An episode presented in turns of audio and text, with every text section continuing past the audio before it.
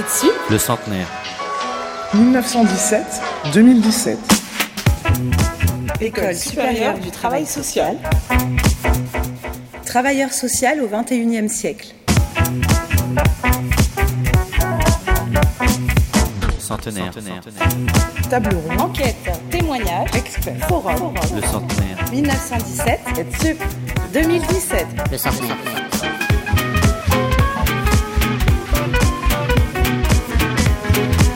Professionnel du travail social au XXIe siècle. Alors, recherche, formation, expérience professionnelle, comment produire de la professionnalité pour les travailleurs sociaux qui sont face aux contraintes et aux ambitions nouvelles que le XXIe siècle a fait naître. Pour répondre à cette question, nous avons voulu mettre en présence plusieurs points de vue, celui du chercheur, celui de l'enseignant et celui du travailleur social. Merci d'accueillir les personnalités qui vont porter devant vous ces regards complémentaires.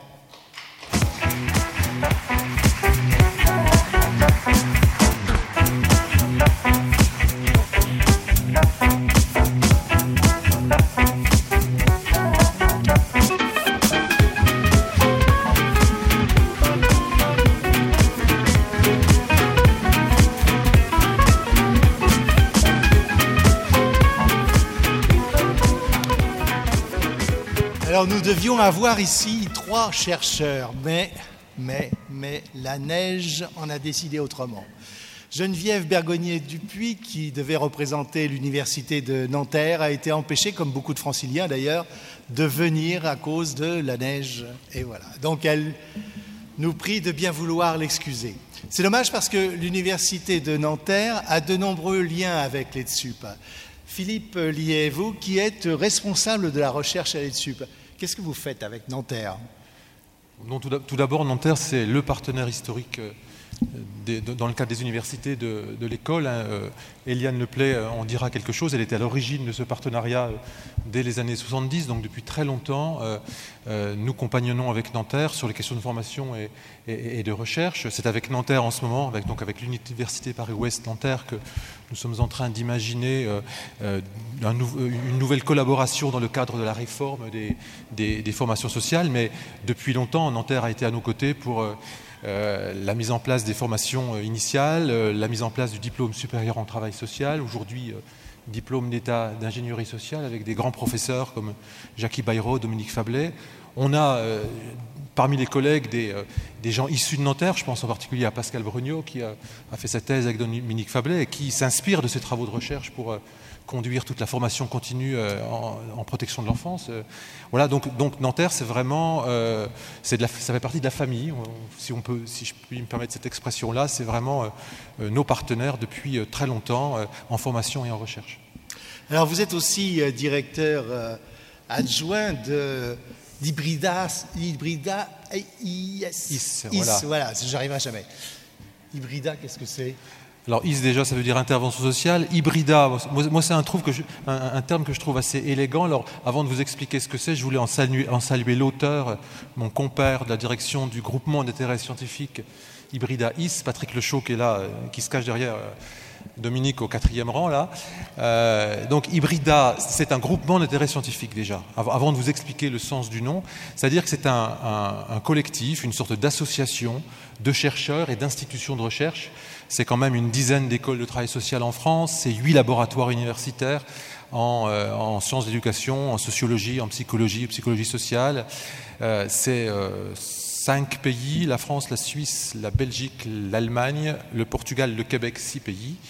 C'est une soixantaine de chercheurs qui, ensemble, se retrouvent sur cette idée qu'il faut penser ce qu'on appelle les métiers en acte du travail social, c'est-à-dire comment le travail social finalement se réinvente au fil des, mois, des semaines, des mois et des années face aux défis qui, euh, qui se posent aux travailleurs sociaux et comment il se réinvente dans la pratique concrète. Donc il s'agit pour nous euh, d'explorer avec les travailleurs sociaux, avec les cadres, avec les usagers, euh, la construction des métiers toujours renouvelés du travail social. Et donc on le fait dans une perspective hybride, Parce que c'est vraiment le point commun des, différentes dimensions de ce projet.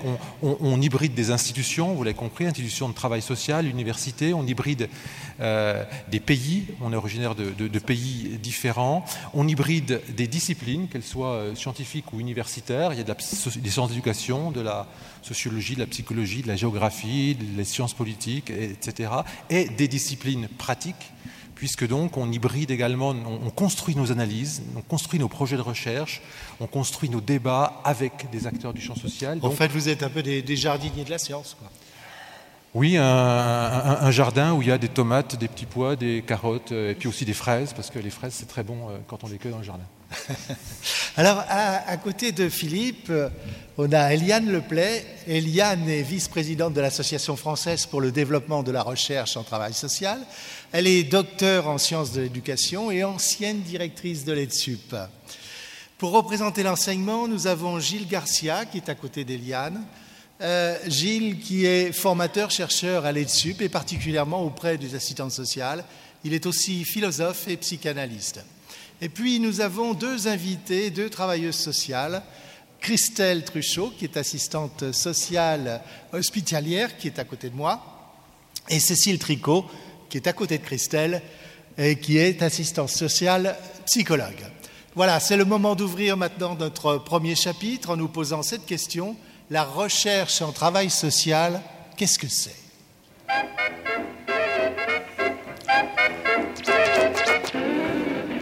Professionnel du travail social au XXIe siècle.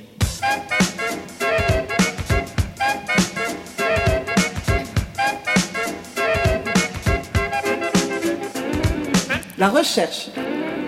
La recherche. Christelle et Cécile, c'est à vous que j'aimerais poser la première question. La recherche en travail social, qu'est-ce que vous en pensez? Est-ce que ça vous paraît loin ou proche de vous? Christelle alors en ce qui me concerne, la, recherche en travail social a été très proche de moi durant les études, les, études à l'ETSUP, notamment euh, au, au, travers du travail d'initiation à la recherche que nous effectuons tous, les étudiants assistants sociaux, euh, pour valider le domaine de compétences 2 du diplôme.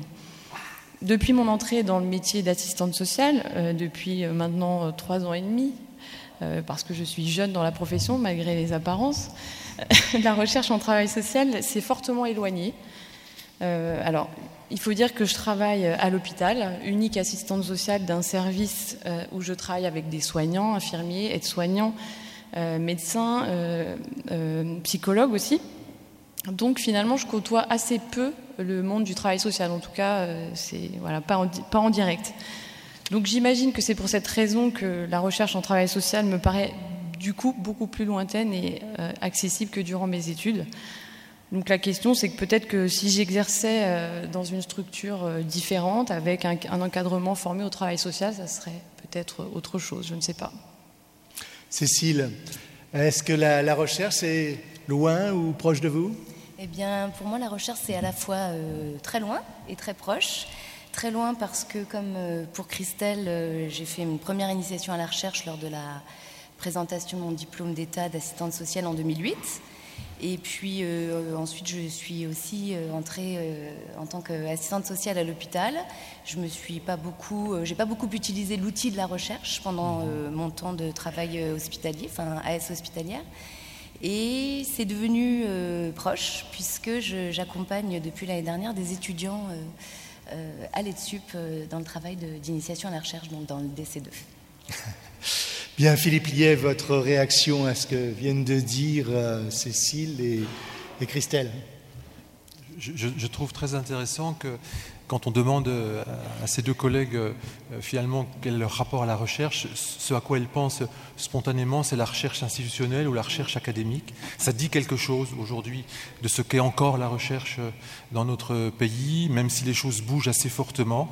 Et, c'est intéressant parce que je suis persuadé, et on en a parlé, donc euh, elles ont pu le confirmer, que tous les jours, Cécile et Christelle sont en recherche de compréhension de ce qui leur arrive, elles sont en recherche de, de manière de répondre aux problèmes, elles construisent des savoirs professionnels et on ne peut pas imaginer comprendre l'exercice du travail social sans intégrer dans, les analyses qu'on construit ces savoirs professionnels.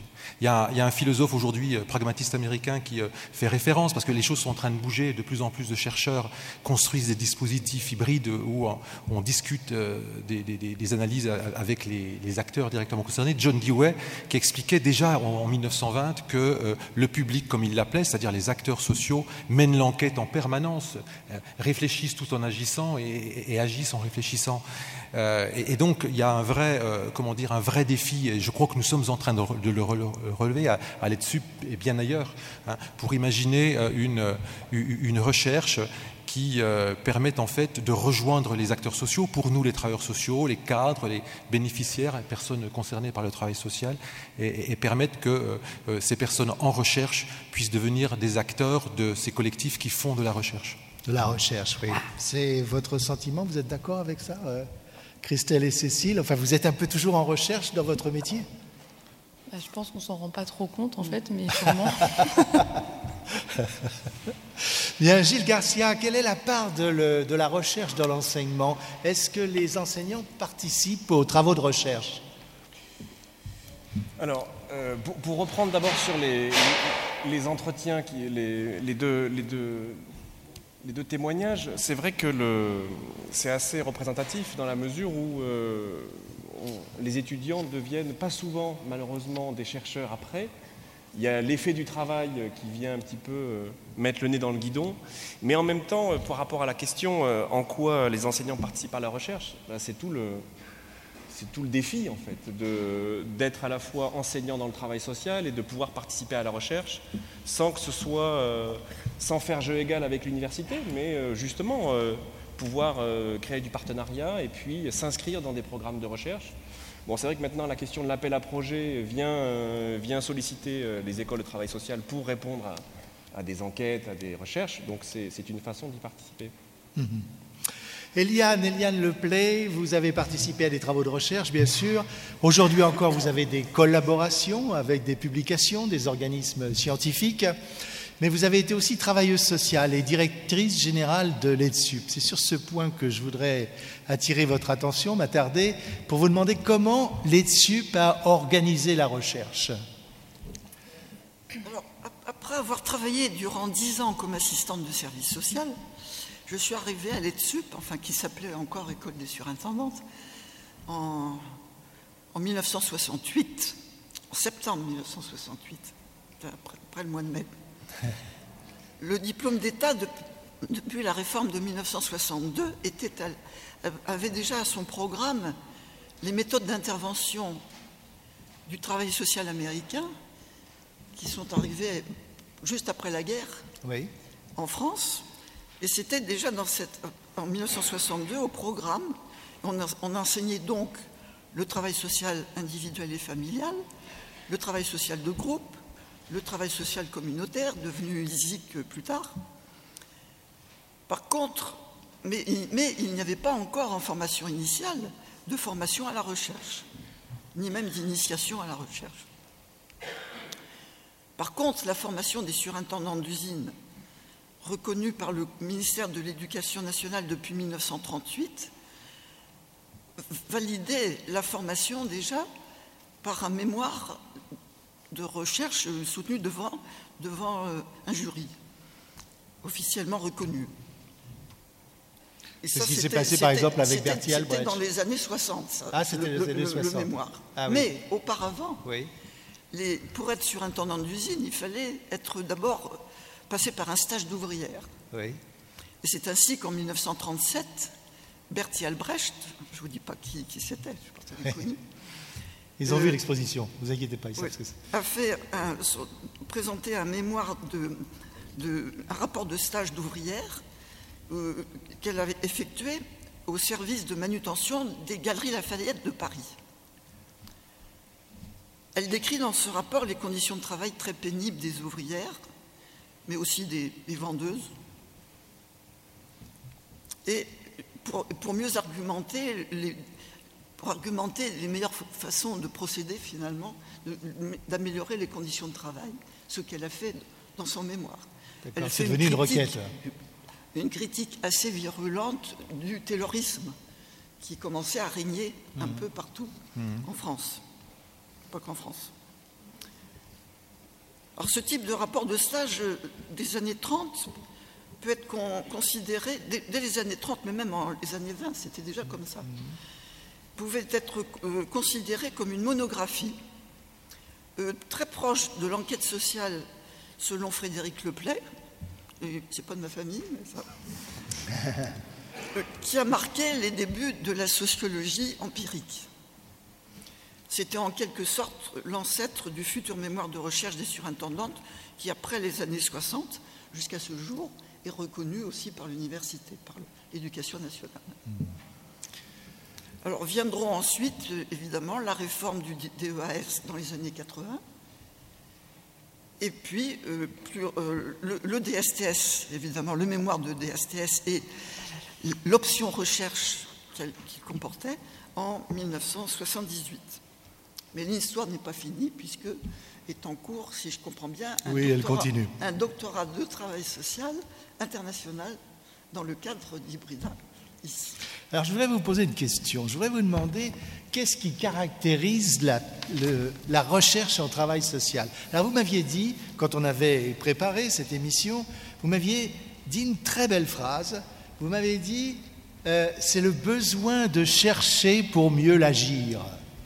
Pour mieux, penser l'agir. Mieux penser l'agir. Mieux penser l'agir. Mieux penser l'agir. Eh bien, je maintiens. Ah. Alors, expliquez-nous. Il faut dire que la recherche scientifique traditionnelle, surtout en France, a longtemps opposé la pensée et l'action.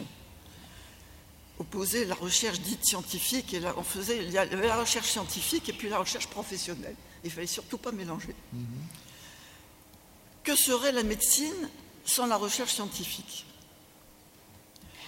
Mais aussi que serait la médecine scientifique sans l'expérience clinique des médecins? Ben moi, je pense que c'est la même chose pour le travail social et pour toutes les, toutes les professions dans, le champ de sciences sociales et humaines. Alors, il est vrai qu'avant la guerre, avant la Deuxième Guerre mondiale, la, euh, la domination du champ social au niveau théorique, au niveau des savoirs, était c'était la médecine, puisque c'était la lutte contre les fléaux sociaux, comme la tuberculose, toutes les maladies contagieuses de l'époque. Donc c'est la médecine qui dominait le champ social d'un point de vue intellectuel. Mmh. Ensuite, on a vu, notamment après l'arrivée du casework dans l'enseignement des méthodes de service social, une certaine domination de la psychologie, de la psychanalyse. Et puis après 68, pour des raisons plutôt aussi autant politiques que scientifiques, c'est la sociologie qui a dominé. Mm-hmm. Mais à l'école, nous avons toujours considéré que toutes les disciplines, mais c'est la même chose pour les autres professions d'ailleurs, dans le champ des sciences sociales et humaines, c'est la pluridisciplinarité qui règne pour la formation et qui, doit aussi euh, être présente comme telle, pluridisciplinaire alors inter-trans, on peut discuter. D'accord. Avant de vous poser la question suivante, je voudrais que vous rapprochiez un petit peu votre micro pour qu'on vous entende mieux. Ah bon? Oui, voilà, rapprochez-le un petit peu. Voilà, ça va être beaucoup mieux, vous allez voir. Oui, alors, être euh, pluridisciplinaire, c'est quand même pas spécifique au, travail social. Non, non, en effet, le pluridisciplinaire n'est pas spécifique au travail social ça concerne tous les champs de pratique finalement qui sont dans, le champ des sciences sociales et humaines. C'est pourquoi l'ETSUP a, a, compris dès les années 70 l'intérêt de passer convention, de, coopérer avec euh, l'Université de Nanterre et notamment le département des sciences de l'éducation. Et donc, parce que l'éducation, d'abord, l'éducation est une, des dimensions du travail social, et aussi la formation, a fortiori, la formation en travail social relève aussi des sciences de l'éducation. Mmh. Alors c'est pourquoi, c'est pourquoi, dès les années 70, Jacques Ibéro, professeur très connu de Nanterre, est, entré comme enseignant dans les formations permanentes et supérieures que je dirigeais à l'époque, et, qui nous a beaucoup aidés à, passer des conventions de coopération avec l'Université de Nanterre, département des sciences de l'éducation. et ça fait 50 ans de coopération fructueuse dont nous nous réjouissons toujours, je crois. Alors quel est l'esprit de la, recherche à l'EDSUP? Est-ce que c'est porter des courants innovateurs ou rechercher des idées originales? Philippe, vous avez une idée là-dessus? Il vaut mieux, ah, vu mon poste. Euh, euh, je crois qu'un un chercheur qui voudrait innover pour innover, il, comment dire, il, prendrait mal le chemin qu'on lui demande de prendre. Je, crois que ce qu'on cherche à, tout chercheur cherche à rendre compte euh, d'une manière la plus pertinente possible à partir de ses entrées de, la réalité qu'il observe. Voilà. Et comme euh, dans, nos espaces, euh, on essaye de rendre compte de problématiques qui se posent au, travail social, ce, dont il s'agit, c'est effectivement de, de, pouvoir expliquer, identifier un certain nombre de, problèmes, mais aussi de, voies de solutions. Et donc, on, est, on est amené de fait à innover, mais pas parce qu'on le cherche particulièrement. D'ailleurs, très souvent, les travaux euh, ne sont, sont, rarement des, euh, nouveautés euh, totales. La plupart du temps, les travaux ne font que confirmer un certain nombre de choses qu'on sait déjà en, réorientant un peu les, questionnements, tout, simplement parce que les chercheurs qui, qui s'intéressent à une question qui a déjà été travaillée sont des êtres humains avec leur singularité qui prennent les questions à partir de ce qu'ils sont et à partir également de ce qu'ils partagent dans des réseaux qui sont composés d'êtres humains. C'est-à-dire que l'idée qu'il y aurait un savoir général qui serait indépendant des sujets qui, construisent ce savoir est une, est, une pure illusion. Donc le, fait que euh, euh, des générations de chercheurs se succèdent euh, fait que les questions qui ont été posées d'une certaine manière dans une génération se reposent autrement. Et puis les phénomènes évoluent aussi. Voilà.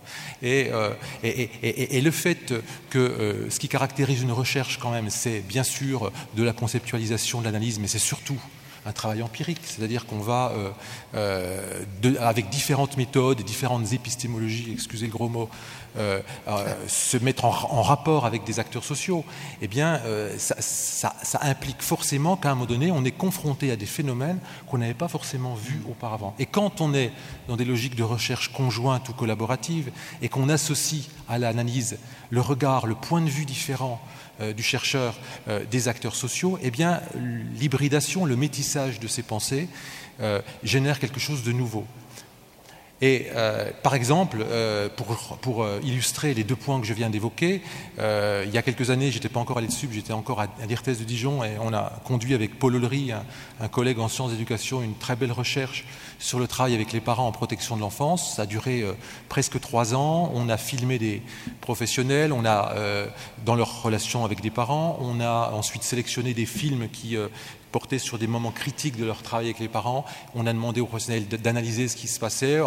On, les a beaucoup écoutés. À un moment donné, on a commencé à suggérer un certain nombre à poser un certain nombre de questions qui se posaient à nous chercheurs. Paul avait des questions différentes des miennes parce qu'il il, il vient de la didactique professionnelle, moi je viens de la sociologie du travail et des organisations. Puis on a commencé à échanger et on a pu par exemple formaliser euh, de manière plus précise une compréhension qui commençait à émerger, à savoir que euh, depuis les années 2000, et en particulier depuis la loi 2007, euh, travailler en protection de l'enfance, c'était être en permanence dans une, dans une, injonction paradoxale, se méfier des parents parce que s'il y a mesure de protection de l'enfance, ça signifie qu'il y a un danger potentiel ou avéré pour l'enfant. Puis en même temps, puisqu'il y a maintenant un objectif de faire des parents des coéducateurs, mmh. leur faire aussi confiance et on a pu, avec des exemples très précis dont on voyait la traduction très concrète sur les films qu'on avait, euh, repérer et comprendre avec les professionnels comment ils faisaient pour euh, finalement mettre en acte une pratique professionnelle au cœur de ce dilemme. Mm-hmm. Alors, en fait, on peut dire qu'il faut avoir une approche, une approche globale, ce que j'appellerais, moi, une vision à 350 degrés euh, du terrain à l'étude en ne s'interdisant pas la contribution des autres disciplines scientifiques. Euh, si j'ai bien compris, ça doit être à peu près ça. Hein. Euh, Philippe, vous avez une belle image pour expliquer ce que fait le chercheur en travail social. on pourrait appeler ça la théorie du jongleur. Qu'est-ce que c'est? C'est moins une théorie qu'une métaphore. Mon, métier, c'est aussi parfois de, transmettre. Euh, euh, une part de, formation et d'enseignement dans, mon poste, donc il faut, il faut trouver parfois des images qui euh, sont un peu parlantes. Et, m'était venue cette image, parce que j'aime beaucoup euh, aller dans, des spectacles de rue, et j'ai vu, comme vous sans doute très souvent, des, jongleurs, et je suis toujours très impressionné quand ces jongleurs jonglent à plusieurs, avec une vingtaine de balles qui, volent dans le ciel, et puis ils ont manifestement un savoir-faire extraordinaire, puisque c'est très rare qu'ils en fassent tomber. Voilà. Et, euh, et donc cette image m'est venue parce que je me suis dit finalement que les travailleurs sociaux, quand ils travaillent avec d'autres professionnels, quand ils travaillent avec des usagers, eh bien ils sont, face à face, comme des jongleurs face à face, et ils doivent faire avec des problématiques extrêmement différentes, des problématiques de nature psychologique liées à, à ce qui se joue chez l'individu au moment où il est dans une demande d'aide, euh, des problématiques de type relationnel qui sont entre la psychologie, la psychologie sociale, la sociologie, des problématiques plus sociologiques liées aux ancrages sociaux des individus des problématiques juridiques, parce qu'on est dans des cadres, etc., des problématiques gestionnaires. Euh, il faut, on, est contraint par, euh, par exemple, aujourd'hui, dans certains départements, euh, les professionnels, ils ont un quart d'heure pour recevoir un usager. Donc voilà, il y, a toute une série de contraintes, et c'est un peu comme les balles que se lancent. Et donc, en discutant avec des professionnels, je me suis rendu compte qu'ils doivent parfois, en quelques secondes, jongler avec plusieurs balles. Et jusqu'à présent, de manière dominante, Comment fonctionnait la recherche? Eh bien, elle faisait venir par exemple un sociologue, spécialiste d'une sous-discipline de la sociologie, voire d'une sous-sous-discipline, ou un psychologue, et le chercheur regardait quoi? La balle qui l'intéresse. La balle de la sociologie, la balle de la psychologie. Et donc, ça produisait des travaux extrêmement intéressants parce qu'on pouvait décrire de manière très précise les trajectoires des balles, mais ça ne répondait pas aux enjeux des professionnels, qui est bien sûr de comprendre la trajectoire des balles, mais surtout de de comprendre comment faire et puis de trouver des savoir-faire. Oui, voilà. Donc euh, aujourd'hui, l'enjeu de la recherche, c'est bien sûr qu'il y ait des euh, chercheurs disciplinaires. Je suis d'accord avec ce que disait François Serfati hier, qui, euh, comment dire, soient des spécialistes de la trajectoire de leur balle, mais il faut que ces chercheurs disciplinaires, quand on veut rendre compte de, des pratiques, de champs de pratique, il faut que ces chercheurs disciplinaires, eh bien, ils acceptent modestement de venir discuter avec d'autres chercheurs disciplinaires et de venir discuter avec des acteurs, et puis de prendre la parole de temps en temps pour que euh, une partie de ce qu'ils sont capables d'analyser vienne construire avec d'autres parties d'analyse euh, une, analyse un peu globale qui va euh, permettre aux travailleurs sociaux eh bien, d'avancer dans la compréhension de leur, pratique. Mais ça ne veut pas dire qu'on construit un point de vue général absolu, comme le disait très bien Jacques Ardoineau, ça n'existe pas. Hein. Ça, reste qu'un point de vue euh, comment dire, collectif, mais c'est un point de vue qui est plus large. Peut-être pour, illustrer ça, si vous voulez, je n'avais pas pensé à cette image avant, mais ça m'est revenu en pensant à, cet après-midi. C'est un peu comme, euh, comment dire, voilà, le, jeu des jongleurs, c'est un peu comme, un, match de sport collectif, si vous voulez. Euh, et, vous avez sans doute déjà vu à la télé des résumés de matchs de foot, par exemple. Moi, j'ai beaucoup joué au foot quand j'étais jeune, donc j'ai toujours été surpris de voir que euh, le point de vue des réalisateurs ou des journalistes, quand ils rendent compte d'un match de foot et qu'ils ont trois minutes pour le faire, ils montrent quoi? Les buts qu'on marque. Oui. Voilà. Hein. Ce qui intéresse un footballeur, c'est de mettre la balle au fond. Enfin, voilà. Mais moi, j'ai été footballeur. Moi, ce qui m'a beaucoup plus intéressé dans ma pratique de footballeur, c'était, bien sûr, quand je marquais un but, j'étais content, mais c'était surtout les phases de jeu collectives qui faisait qu'on avançait ensemble. Et, j'ai des, souvenirs magiques de ces moments-là. C'est peut-être les seuls moments où j'ai vraiment eu l'impression de faire corps avec une équipe, si vous voulez. Eh bien, moi, si j'étais euh, euh, journaliste aujourd'hui, je rendrais plus compte des phases de jeu collectif que des buts qu'on marche. Eh bien, il y aurait peut-être intérêt que de la même manière qu'on aurait besoin de renouveler le point de vue sur la manière de rendre compte d'un match de, football ou de handball, eh bien, il y a besoin qu'on renouvelle, et on est en train de le faire, la manière de rendre compte euh, d'actes professionnels en ne privilégiant pas un seul point de vue, mais en conjuguant des points de vue et en, euh, faisant appel à des spécialistes de ces points de vue. Mhm. Christelle et Cécile, euh, vous êtes d'accord avec la métaphore de, Philippe ne parle pas forcément du football, mais enfin du, jongleur. Alors oui, complètement en ce qui me concerne. Je vous disais tout à l'heure que je travaillais à l'hôpital. J'ajoute que je travaille dans un service particulier puisque c'est un service d'accompagnement à la fin de vie, une unité de soins palliatifs comme on appelle ça. Et dans ce type de lieu particulièrement, euh, la pluridisciplinarité est essentielle. On ne peut pas déconnecter la dimension médicale, essentielle aussi, des autres dimensions qui sont les dimensions sociales, psychologiques, spirituelles. Et donc, si on représente, pour reprendre la métaphore du jongleur, si on représente chaque discipline par une balle, chacun des acteurs, le médecin, les soignants, le psychologue, l'assistante sociale, euh, doit regarder toutes les balles qui tournoient au-dessus de la tête du patient. Enfin, moi, c'est comme ça que je l'ai visualisé, euh, et pas que la sienne. Parce que sans ce regard euh, global, on pourrait chacun, enfin, on pourrait vraiment passer à côté de la réalité de la situation de, la personne qu'on accompagne.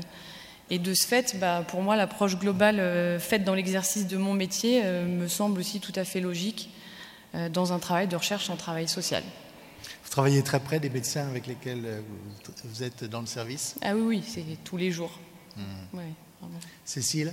Oui, moi j'aime bien euh, la, métaphore du jongleur, j'aime bien celle du jeu collectif, ça me plaît bien. Euh, alors moi j'étais donc assistante sociale en hôpital psychiatrique, en hôpital de jour, et alors évidemment très orientée thérapeutique, médicale, mais la, personne n'est pas qu'un patient. Euh, et l'assistante sociale est là pour donner à voir comment ça se passe pour le patient, pour la personne, pour le sujet, euh, dans son environnement social. Donc pas uniquement à l'hôpital, mais comment ça se passe à son domicile, mmh. quel réseau il a. Euh, quelles sont ses activités extérieures, sur qui est-ce qu'il peut compter. Et chacun, avec ses compétences professionnelles et aussi sa sensibilité, euh, la manière qu'il a d'incarner euh, son métier, son poste, euh, appréhende le sujet différemment et donne à voir quelque chose qu'on essaye, qui, soit aussi complexe possible du patient et du sujet, du coup. voilà. D'accord. Alors, Eliane et Gilles, quelle est votre opinion sur cette approche globale Eliane? Bah, L'approche globale est inévitable, évidemment. Oui parce qu'il y a lieu de tenir compte de toutes les dimensions des situations d'intervention. L'intervention l'intervention sociale réelle est toujours située, située dans un environnement social, sur un territoire, dans le cadre d'une institution, dans le cadre des lois actuelles, et auprès de personnes ou de groupes qui ont aussi une histoire euh, liée à une famille, un groupe social ou à une culture particulière avec des, moyens financiers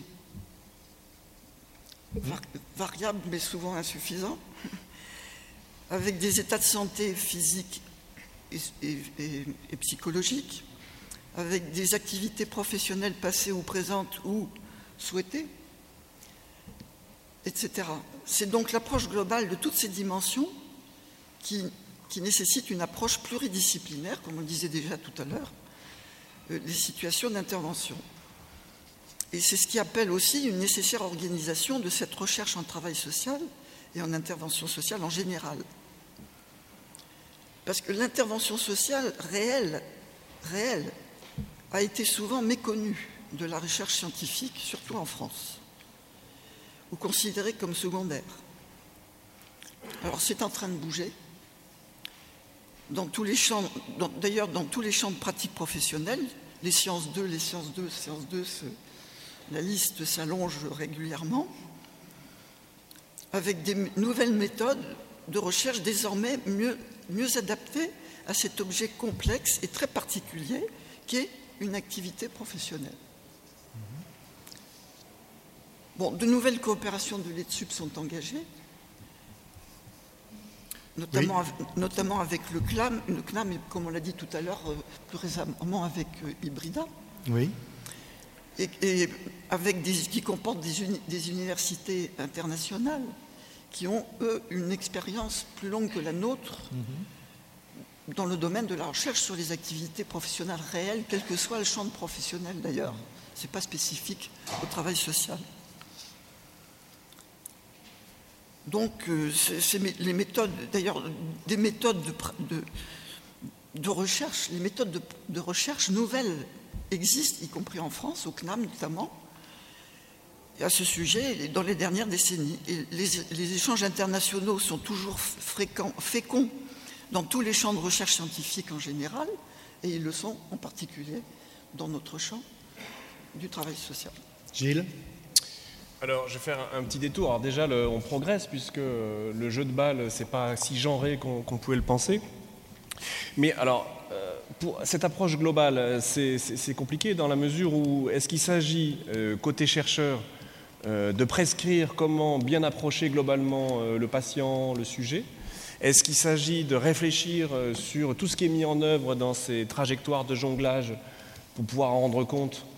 Mais alors, si, ce travail-là est effectué, est-ce qu'il n'y a pas ce risque C'est un peu une porte ouverte, mais quand même, c'est vrai que la, recherche, elle, elle, reste un peu sur les étagères, parce qu'on peut se demander à quoi ça sert, et puis l'utilité, c'est une vraie question. Euh, pas seulement dans le champ de la recherche, dans le champ de la philosophie par exemple. À quoi ça sert la philosophie dans le travail social?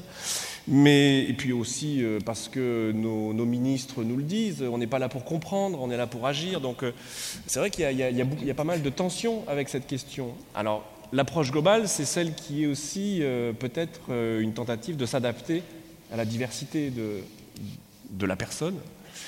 Mais par rapport à ce que disait Eliane, je trouve qu'il y, a ce débat qui est, compliqué entre euh, être à la fois d'un point de vue scientifique, donc du point de vue général, euh, rendre compte de quelque chose de particulier, voire de singulier, et comment on peut faire en sorte que le singulier, le particulier, le général puissent euh, se tisser ensemble. Donc c'est effectivement une question hein, qui est au travail et qui n'a pas forcément une obligation de produire, mais qui en tout cas est un enjeu pédagogique. Mm-hmm. Alors cette première partie nous a permis, je pense, enfin de mieux comprendre l'objectif et le champ de la recherche en travail social. Je vous propose maintenant de poursuivre notre itinéraire en se posant cette question. De quelle professionnalité avons-nous besoin au XXIe siècle? Réponse dans quelques instants après le générique.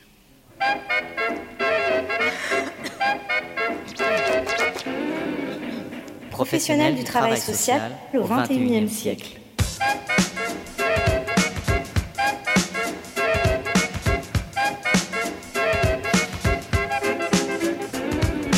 Nouveau monde, nouvelles approches. Nouveau monde, nouvelles approches. Il y a une caractéristique de notre époque qui consiste à suivre des carrières professionnelles moins linéaires. Une personne peut par exemple exercer un métier pendant quelques années et puis changer, ça se fait de plus en plus. Donc en fait, les gens acquièrent une expérience différente. Philippe, est-ce que c'est une recherche, ça, pour la richesse pour la recherche? Oui, en tout cas, ça peut, ça peut l'être si on, si on sait effectivement exploiter cette, euh, cette diversité euh, qui caractérise aujourd'hui euh, les individus contemporains.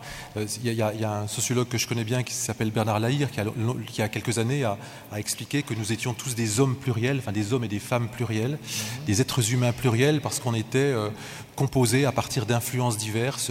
Même quand on a une trajectoire relativement rectiligne, on croise des gens de milieux différents et et on peut tout à fait avoir des références extrêmement diverses. Donc on, est des hommes pluriels et les, professionnels aujourd'hui euh, euh, peuvent euh, venir d'autres métiers du travail social et, le travail social est lui aussi pluriel. Donc on peut passer de la protection de l'enfance au champ du handicap, à la lutte contre l'exclusion. Donc c'est quand même pas tout à fait les mêmes problématiques, même s'il y a des fondamentaux de métier. Et donc ce qui est intéressant, c'est effectivement que cette diversité de, de, profils, d'identités individuelles et professionnelles va construire une diversité de points de vue. Et, ça, c'est intéressant, si vous voulez, parce que euh, ce, qui ce, qui permet que l'on puisse euh, mieux comprendre la réalité, c'est de multiplier les points de vue, c'est de conjuguer des points de vue de plus en plus différents, si vous voulez. Moi, j'aime bien ce concept de point de vue euh, qui, qui, en, particulier été théorisé par Jean-Pierre Daré. Alors, pour, pour l'expliquer, si vous voulez, c'est comme si, par exemple, je ne sais pas moi, Donald Trump, qui est un grand féministe devant l'éternel, tout le monde le sait bien, et qui est aussi extrêmement discret, avait entendu parler du euh, centenaire de l'Etsub, et puis rentrer en catimini derrière pour se mettre au fond de la salle et écouter, eh bien nous on le verrait, de notre point de vue, on verrait Donald Trump, mais vous qui êtes dans la salle et qui nous regardez, vous ne le verriez pas. Eh bien, c'est un, peu ça dont il s'agit dans, dans des recherches collaboratives comme celles qu'on construit, c'est qu'on va multiplier, des,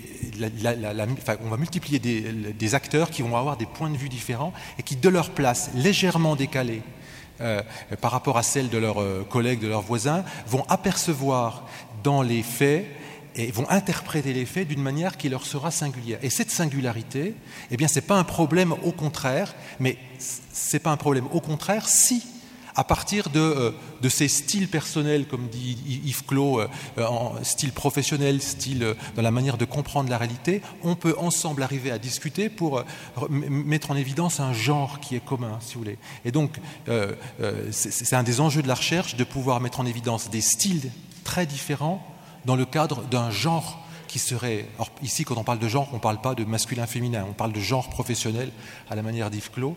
Arriver à, définir un genre qui est commun, eh bien, d'une manière, qui peut paraître apparemment paradoxale, plus on a des styles différents et plus on peut arriver à repérer ce qui est commun à ces styles et ce qui fait, au bout du compte, le point commun d'un métier qui s'actualise dans une extraordinaire pluralité de positionnement et de pratiques. En fait, ça fait un peu des regards en faisceau, quoi, qui euh, regardent chaque, euh, chaque face. Hmm. Hein. Alors, euh, parmi nos invités, là, nous avons deux femmes plurielles. alors, quand je dis femmes plurielles, c'est simplement parce que Christelle et, Cécile ont des parcours professionnels qui sont pluriels. Alors, on va commencer par, par Christelle. Vous, vous commencez dans la chimie et vous finissez comme assistante sociale. Qu'est-ce qui s'est passé oui, Comme quoi tout est possible. J'ai en effet un parcours professionnel antérieur à mon métier d'assistante sociale, que, dont je vous ai dit que j'exerçais depuis bientôt 4 ans. Euh, en effet, après six ans d'études après le bac, qui m'ont permis d'obtenir euh, l'équivalent d'un double master 2, euh, ça s'appelait pas comme ça à mon époque, mais bon, maintenant ce serait un 2 master 2 en chimie industrielle et en assurance qualité. J'ai exercé pendant dix ans dans ce domaine, d'abord en tant qu'assistante qualité, pour finir responsable d'un laboratoire d'essais euh, dans le domaine de la fonderie. Et c'était même des essais sur les poêles à bois et les appareils qui fonctionnent au gaz, pour tout vous dire. Un parcours donc très très scientifique. Quel rapport avec le travail social Allez-vous me dire? Eh bien, aucun au premier abord, hein. ça on est assez d'accord.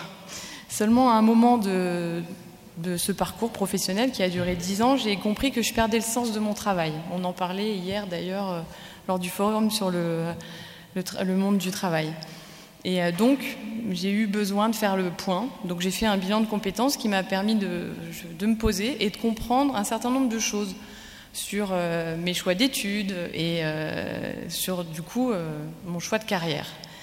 Alors, une chose m'est apparue assez claire, c'est que je ne voulais plus m'occuper des machines mais je voulais m'occuper des personnes, de l'humain, comme on dit.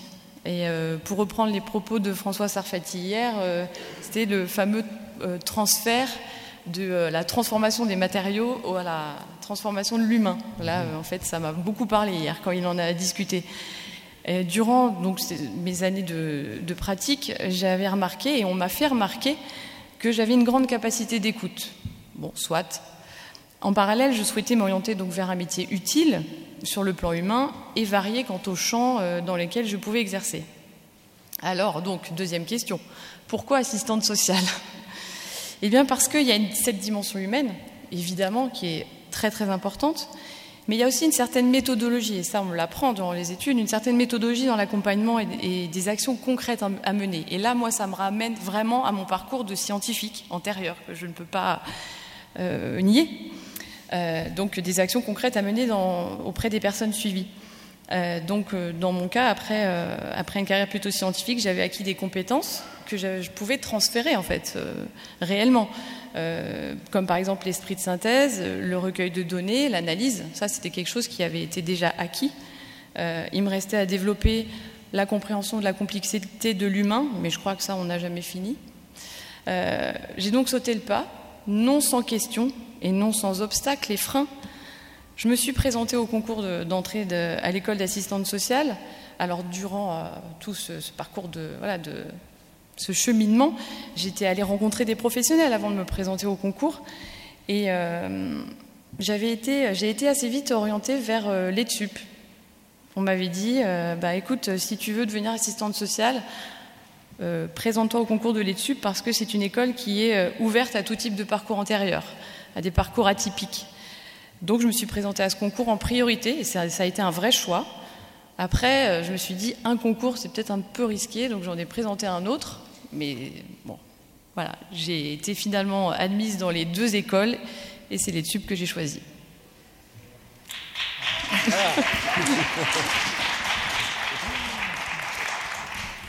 On sent que vous faites plaisir là. Si, si je puis me permettre, dans la recherche dont je parlais tout à l'heure en protection de l'enfance, il y avait un des collègues, éducateur spécialisé, qui avait fait un master de chimie lui aussi. Eh ben, je peux vous assurer que son regard était très différent de celui de ses collègues. Il a, il a beaucoup apporté à la, à la recherche collective. Vous voyez ce qu'il vous reste à faire. Cécile, alors vous aussi, vous avez un itinéraire qui est quand même un peu particulier parce que ça, tout a commencé en Irlande. Oui, absolument. Alors moi j'ai passé le bac et puis après le bac j'ai fait des études d'interprétation et de traduction. Euh, et puis euh, après ces études, je suis allée vivre en Irlande où je suis devenue interprète euh, traductrice, mais principalement inter- interprète auprès des demandeurs d'asile dans le cadre de la procédure de demande d'asile en Irlande. Et puis, euh, ben voilà, pendant quelques années, j'ai été euh, interprète en tant que voilà, maillon technique, euh, linguistique de la communication entre deux personnes, euh, dans une écoute euh, respectueuse, dans le, le- le souhait de restituer euh, aussi respectueusement que possible la parole de l'autre. Mais au-delà du moment euh, de l'interprétation, euh, ben, le contact avec la personne qu'on interprète s'arrête. Et c'est vrai que c'est quelque chose qui me, questionnait, qui me satisfaisait pas. Et quand je suis rentrée en France, ben, j'ai moi-même euh, aussi effectué un bilan de compétences et se sont dégagées deux voies.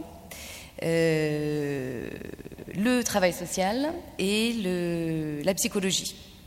Et puis bon, euh, voilà, je me suis orientée euh, vers le travail social euh, et j'ai également effectué mes études à l'ETSUP où j'ai beaucoup, énormément apprécié, apprécié la qualité de l'enseignement, les contenus des enseignements et également la qualité des, de- des accompagnateurs, des formateurs auprès des étudiants, à la fois laissant une autonomie évidemment à l'étudiant, mais en même temps l'accompagnement très finement et très respectueusement dans, ben, dans son parcours euh, d'étudiant euh, et personnel.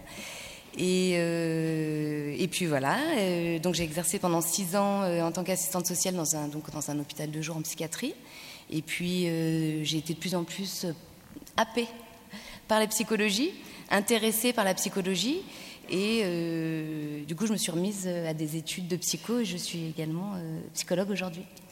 Mais je suis revenue à mes premières amours étupiennes puisque je suis donc intervenante à l'ETSUP. euh, euh, voilà.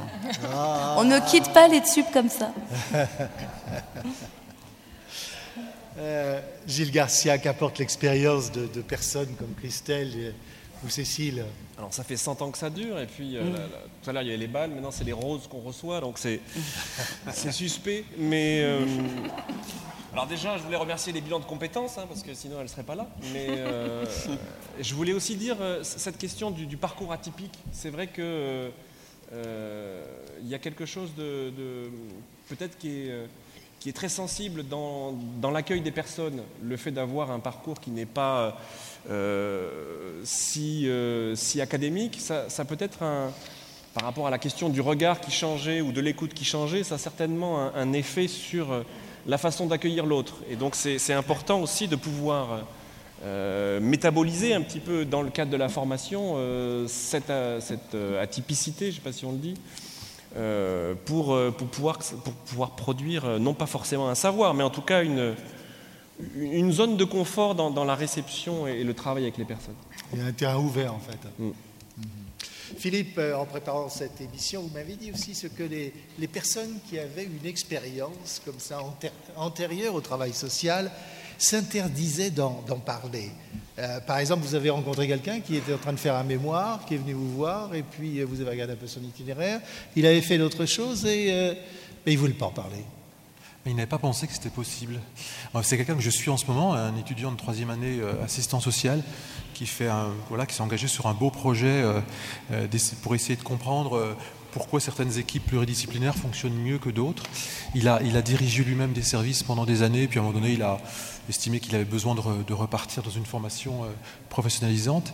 Et donc, en dirigeant ces services, il a lui-même animé des, réunions d'équipes pluridisciplinaires, il y a participé, et, il avait toujours trouvé que c'était relativement euh, compliqué. Et puis, dans le cadre de, ses études d'assistant d'assistant social à, à il a fait un stage dans un hôpital où, pendant six mois, il a participé toutes les semaines aux réunions réunion d'une équipe pluridisciplinaire. Et là, grande découverte pour lui, étonnement. Et un parcours de recherche commence souvent par un étonnement. Euh, eh bien, ça se passait très bien. Voilà, euh, il y avait toujours euh, des, pistes de travail qui étaient produites à la fin. Il n'y avait pas de conflit. tout le monde prenait sa place. C'était organisé. C'était voilà. Bon, il s'est dit mais qu'est-ce qui se passe? Et donc, il, donc il a eu ce projet-là. Gilles me l'a m'a désigné comme étant son guidant. Et, puis j'ai commencé à travailler avec lui. Et puis il m'a expliqué ça. Et je lui dis mais comment j'étais amené à le, à lui, à, le conduire à, faire un rapport entre son expérience passée et puis ce qu'il avait découvert, en lui demandant mais qu'est-ce que votre expérience passée euh, vous amène à vous poser comme question? Et euh, il m'a dit ah bon mais je peux m'appuyer sur mon expérience passée pour euh, construire mon questionnement? Je dis mais de toute façon on peut pas faire autrement. on est toujours tous enfin j'ai pas dit ça parce que je vous le dis à vous, je traduis, mais en gros, ce que j'essaie de lui faire comprendre, c'est qu'on est tous situés et que, bien évidemment, euh, il n'y a pas de recherche objective. Euh, même si on s'inscrit dans des cadres collectifs par rapport à des concepts, des théories, il reste que malgré tout, on a tous notre manière de conduire nos recherches, que ce qu'on soit chercheur ou professionnel, et que euh, c'est important d'être clair sur pourquoi on se pose des questions, et puis, et, puis aussi de, comment dire, de mobiliser ce qu'on a appris de nos expériences passées. Et ce qu'il avait appris certes dans des réunions qui euh, se passaient difficilement, eh lui permettait de porter un regard très aiguisé sur les raisons qui euh, faisaient que dans cette équipe-là, dans cet hôpital où il a fait son stage, ça se passait bien. Voilà. Et euh, eh bien, eh bien, spontanément, on, reste encore dans un contexte de société où on pense que le savoir, c'est ce qu'il y a dans les livres, et où on oublie de, considérer ce que les Grecs anciens savaient, ceux qui parlaient de la métisse, c'est que euh, le savoir, c'est d'abord euh, une pratique incarnée, et, comme le dit très bien Bruno Latour, le savoir, c'est une pratique sociale. Mmh, mmh, mmh. Gilles, est-ce qu'il y a beaucoup de, gens comme ça qui n'osent pas, qui n'osent pas être eux-mêmes Et puis, est-ce qu'à l'étude, vous encouragez cette façon de faire, d'être un peu plus ouvert, de se raconter alors, ce n'est pas à proprement parler notre premier objectif, c'est-à-dire cette démarche identitaire. Effectivement, c'est quelque chose qui, par contre, qui, peut faire résonance. Et c'est vrai que dans le, travail d'initiation à la recherche, alors concrètement, il s'agit d'un mémoire, on a beaucoup parlé euh, tout à l'heure, à l'instant, donc un mémoire d'initiation à la recherche à visée professionnelle. Donc c'est quelque chose qui vient s'inscrire de manière un peu euh, hybride euh, entre, dans la méthodologie des sciences sociales, mais qui s'arrête, avant, après les hypothèses, hein, pour, et que du coup il n'y a pas d'enquête de, vérification. Euh. D'abord, il n'y a pas le temps, mais il y a aussi, c'est, pas l'intérêt. L'intérêt, c'est plutôt la démarche de recherche avec le, piétinement, etc. Mmh. Pour, pour, répondre à la question, c'est aussi souvent dans les choix des sujets qu'il y a quelque chose du, du passé qui revient. Oui. Alors de manière plus ou moins heureuse, ça peut être le fait de réentendre, quand c'est le jury qui vous dit mais pourquoi vous avez parlé de ça, de réentendre sa propre question personnelle. Donc là, effectivement, on doit être un petit peu euh, vigilant sur les points de fragilité euh, que ça peut euh, déclencher. et puis, il y a aussi la capacité à, pouvoir se servir, et là c'est la question qui était évoquée, de se servir de son expérience. Et je prends, je prends souvent comme, comme, exemple justement une étudiante qui a fait un mémoire sur la question de l'intimité, dans les pratiques sociales, dans les pratiques professionnelles, et qui, euh, qui s'en est aperçu, sa source d'étonnement pour faire émerger ce sujet de, travail, c'était en stage, en CHRS, et donc elle avec l'éducatrice spécialisée qui était son, sa référente, elle, elle rentre dans une chambre. Et il se trouve que la personne dans la chambre était nue. Et du coup, elle était extrêmement gênée de, se retrouver comme ça, face à face, à, à cette euh, rupture, à cette euh, intimité dévoilée ou un peu effractée. Et, et, en même temps, ça lui a rappelé quelque chose d'une expérience bien antérieure euh, dans les vestiaires de la piscine quand il faut se changer devant tout le monde. Et donc elle a, elle a commencé à, grâce à la, au questionnement et à, la méthodologie de recherche, de, faire des liens. Mm-hmm. Et du coup, ça a donné une autre densité à son travail. Ce n'est pas l'intimité, un concept qu'on vient faire rentrer euh, dans les pratiques professionnelles, mais euh, c'est quelque chose effectivement qui est un petit peu travaillé de l'intérieur, à son insu, qui se révèle grâce à ce moment-là, ça aurait pu ne pas le faire. Donc voilà, donc c'est toute la difficulté, c'est de pouvoir justement attraper les choses au bon, au, bon moment. Euh, Philippe, chez les chercheurs en, en, sciences sociales, il y a souvent enfin, une attitude un peu, un peu fermée, c'est-à-dire qui consiste à s'intéresser qu'à sa spécialité. Vous avez des exemples? Oui, un, un, exemple qui m'a été rapporté par euh, une de nos anciennes étudiantes euh, qui a fait un, une formation euh, dans le cadre du diplôme d'état d'ingénierie sociale. Elle a, Blandine donc, a fait un très beau mémoire sur les parcours des migrants qui sont hébergés dans les dispositifs d'hébergement d'urgence. Hein. Et puis Véronique Bayer et Marie Mormès me l'avaient envoyé en disant bah, ça serait intéressant qu'elle en fasse un livre. Donc elle est en train de, de, de, de transformer son mémoire en livre et j'ai le, le, le, privilège de l'accompagner dans ce travail. C'est extrêmement enrichissant. Et donc euh, elle avait repéré un chercheur euh, parisien qui euh, était un peu un spécialiste des, des, questions d'hébergement d'urgence et donc elle allait le rencontrer. Et quand elle est revenue, je lui dis encore, voilà, c'était intéressant, etc. Elle me dit, bah, ce qu'il m'a expliqué, c'est que lui, ce qui, ce qui l'intéresse, c'est d'essayer de comprendre ce qui se joue des phénomènes de domination sociale dans le cadre de l'hébergement d'urgence. Donc, il fait partie d'une école sociologique qui est très bien identifiée, avec toute une filiation de Bourdieu à Boltanski, enfin, etc., sur l'étude des, processus de domination sociale, avec des positions asymétriques entre des dominants et des dominés, etc. Voilà. Bon.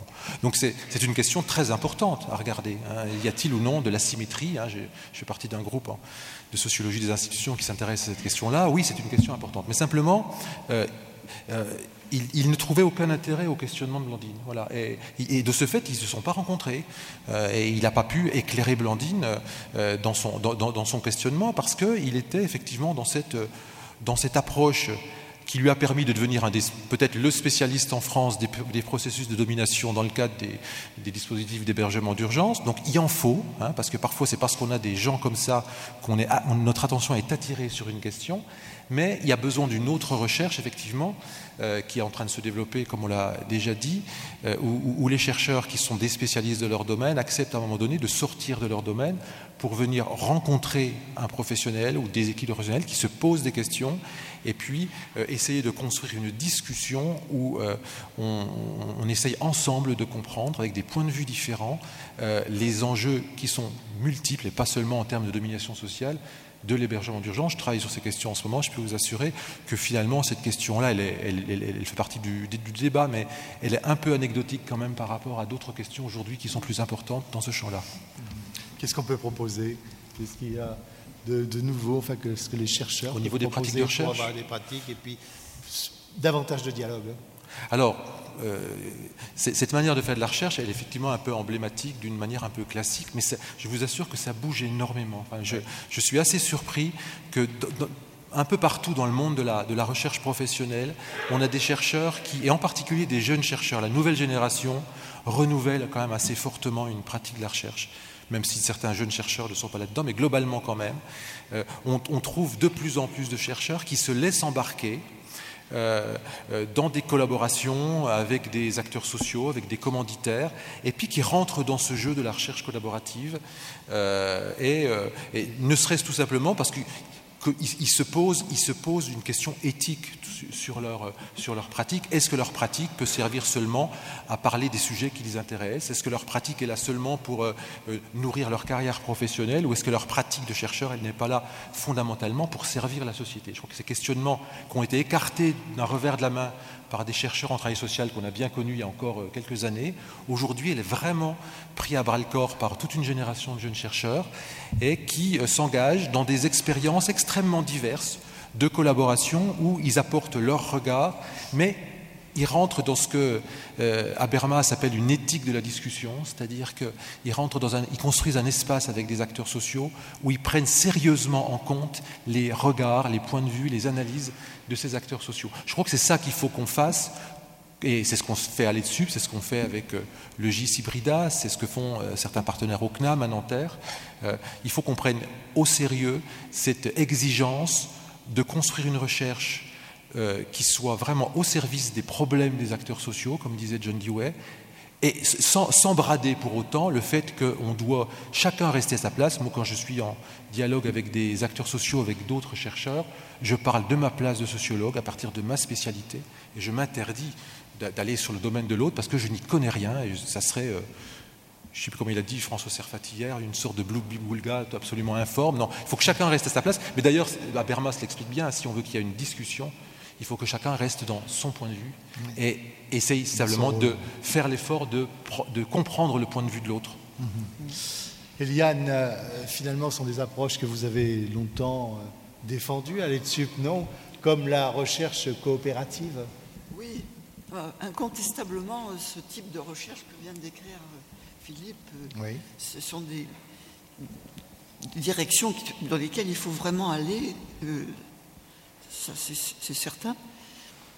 Euh, bon, ceci dit, euh, donc moi je suis complètement d'accord avec ce que vient d'être dit, mais on peut aussi penser que il y a le champ du travail social est suffisamment large et il y a suffisamment d'objets différents sur lesquels il faut chercher qu'on peut aussi, quand même, il va falloir quand même continuer à reconnaître la légitimité d'une diversité de chercheurs et d'une diversité de recherches mmh. dans ce champ. Pensez qu'on peut aller plus loin dans cette direction, Gilles, euh, à l'ETSUP Alors, je dirais que euh, on va essayer de, avec les, collègues là, dans le, cadre du projet euh, clinique et, et, recherche, on va essayer de mettre en place un projet un peu expérimental qui serait en quelque sorte une façon d'utiliser la, question de la recherche participative hein, au sens fort de, participation, à savoir la participation des personnes, des personnes euh, concernées, des personnes accompagnées, anciennement usagées, et d'essayer de, mettre à la fois la question du travail social avec son savoir-faire sur euh, la question collective, et puis euh, la méthodologie de la recherche pour faire en sorte que cette ce qui nous vient de la recherche, à savoir cette capacité à observer, cette observation participante précisément, ne reste pas cloisonnée en quelque sorte dans, une démarche d'écriture, mais aussi dans une démarche d'aide. Donc voilà ce qui serait, ce qui serait intéressant peut-être de, travailler avec les étudiants pour, pour, comme dans le cadre de la future réforme, l'expertise sociale va un peu disparaître euh, de la question du diplôme d'assistant de service social, c'est aussi essayer de, trouver des nouveaux territoires, des nouveaux, des nouveaux objets euh, moins classiques pour euh, continuer à mettre en place des actions de recherche et des actions de formation au service des personnes. C'est ça l'idée de base. Ce serait dans une démarche de démocratisation. D'accord. Alors vous avez prononcer les mots euh, recherche participative. Et là, je pense que c'est quelque chose sur lequel on devrait s'arrêter quelques minutes, juste après le générique.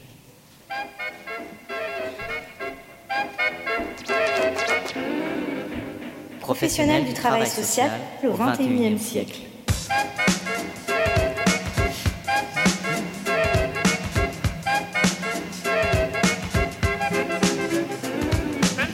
Participer. Participer. La recherche participative, de quoi s'agit-il? Quelles sont ses promesses? Qu'est-ce que vous en attendez? Alors, on l'a évoqué, euh, elle se démarque un petit peu de la recherche-action parce que, euh, comme vous le savez, il s'agit de, répondre à une commande, de mobiliser euh, et utiliser un peu les personnes qui sont sur le terrain pour produire effectivement ses propres hypothèses, un peu comme l'anthropologue qui va sur le terrain et puis revient, revient classifier sans, sans, critique, au contraire, hein, ça fait partie des, nécessités de la recherche. La question, c'est plutôt euh,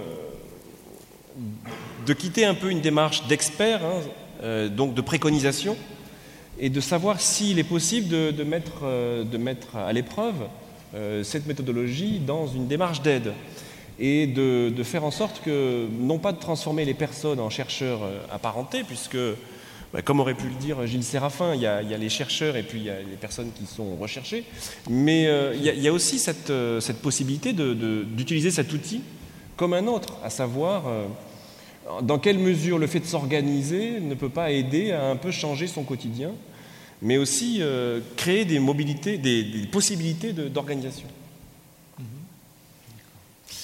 Alors, euh, on avait aussi le. Attendez, parce que moi je suis en train de. Philippe, vous en pensez quoi, vous, de la recherche participative que, du, que du bien. Ah comment dire euh, pour, pour, pour, répondre plus complètement à, votre question, euh, Jean-Pierre, euh, il faut peut-être situer le débat dans, de manière plus générale dans, dans, le débat sur l'évolution des sciences depuis le début du XXe siècle. Je crois que c'est vraiment une question importante parce que moi, c'est un peu par hasard que j'ai commencé à m'engager sur ce chemin il y a 25 ans. Euh, parce que j'avais des problèmes euh, méthodologiques, qu'il a fallu que je, bricole un truc, et puis que ça m'a amené à discuter avec des acteurs, etc. Puis j'ai multiplié les expériences, et puis j'ai rencontré d'autres collègues qui, on a discuté, etc. Mais jusqu'à il y a 5-6 ans, c'était suspect dans le monde des chercheurs en sciences humaines et sociales de vouloir faire des recherches-actions collaboratives, participatives, etc. Et, j'ai été quand même assez fortement critiqué. Euh, et donc, il y avait quand même euh, euh, tout, un courant dominant qui déniait le caractère scientifique à, ce type de recherche. Alors, ce, qui est, important de, dire ici, c'est que est, les, choses sont en train de bouger de manière assez importante, et peut-être que les sciences humaines et sociales sont en train de vivre en 2020 ou bientôt 2020 ce que la physique a vécu en 1920 ou 1910-1920. C'est-à-dire quand euh, la, logique dominante en physique, qui était dans la physique euh, newtonienne ou einsteinienne, de produire des lois générales, comme la loi sur euh, la, gravitation universelle ou la loi, la loi sur la, relativité restreinte, eh bien, quand on a commencé à vouloir s'intéresser non pas à des lois générales, mais à des phénomènes très concrets, très singuliers, c'est-à-dire qu'est-ce qui arrive à un électron quand on l'observe? Et qu'on a commencé à mobiliser des outils qui étaient de plus en plus précis du fait de l'évolution des technologies, eh bien, les, physiciens qui se sont intéressés à cette question-là se sont rendus compte qu'il n'y avait plus aucune loi générale, mais que pour décrire ce qu'allait se passer dans un, instant 2 après l'instant 1, il n'y avait qu'une infinité de probabilités. Et que euh, l'implication du chercheur, la place de l'observateur, était participait du processus qui faisait que à l'instant 1, dans cette infinité de probabilités, il y en avait une seule qui se concrétisait dans, l'instant 2. Et donc, c'est inventé ce qu'on a appelé la mécanique quantique ou la physique quantique, qui, un siècle plus tard, fait toujours débat entre les physiciens. Il y a toujours euh, il y a deux écoles, mais simplement, ce sont deux écoles qui euh, s'intéressent à des questions très différentes voilà, et qui ont des angles de vue extrêmement différents. C'est un peu comme si, pour traduire ce phénomène-là dans, dans, une problématique de sciences humaines et sociales, c'est un peu comme si on cherche à réfléchir ce que c'est que l'identité et puis qu'on cherche à accompagner un collectif d'acteurs dans la construction de son identité. C'est un peu ça que propose Gilles finalement, c'est d'allier l'action et, la connaissance. Voilà, c'est ce que John Dewey a, proposé, c'est-à-dire qu'il euh, il ne suffit, pas, suffit pas de penser pour agir, agir permet de penser.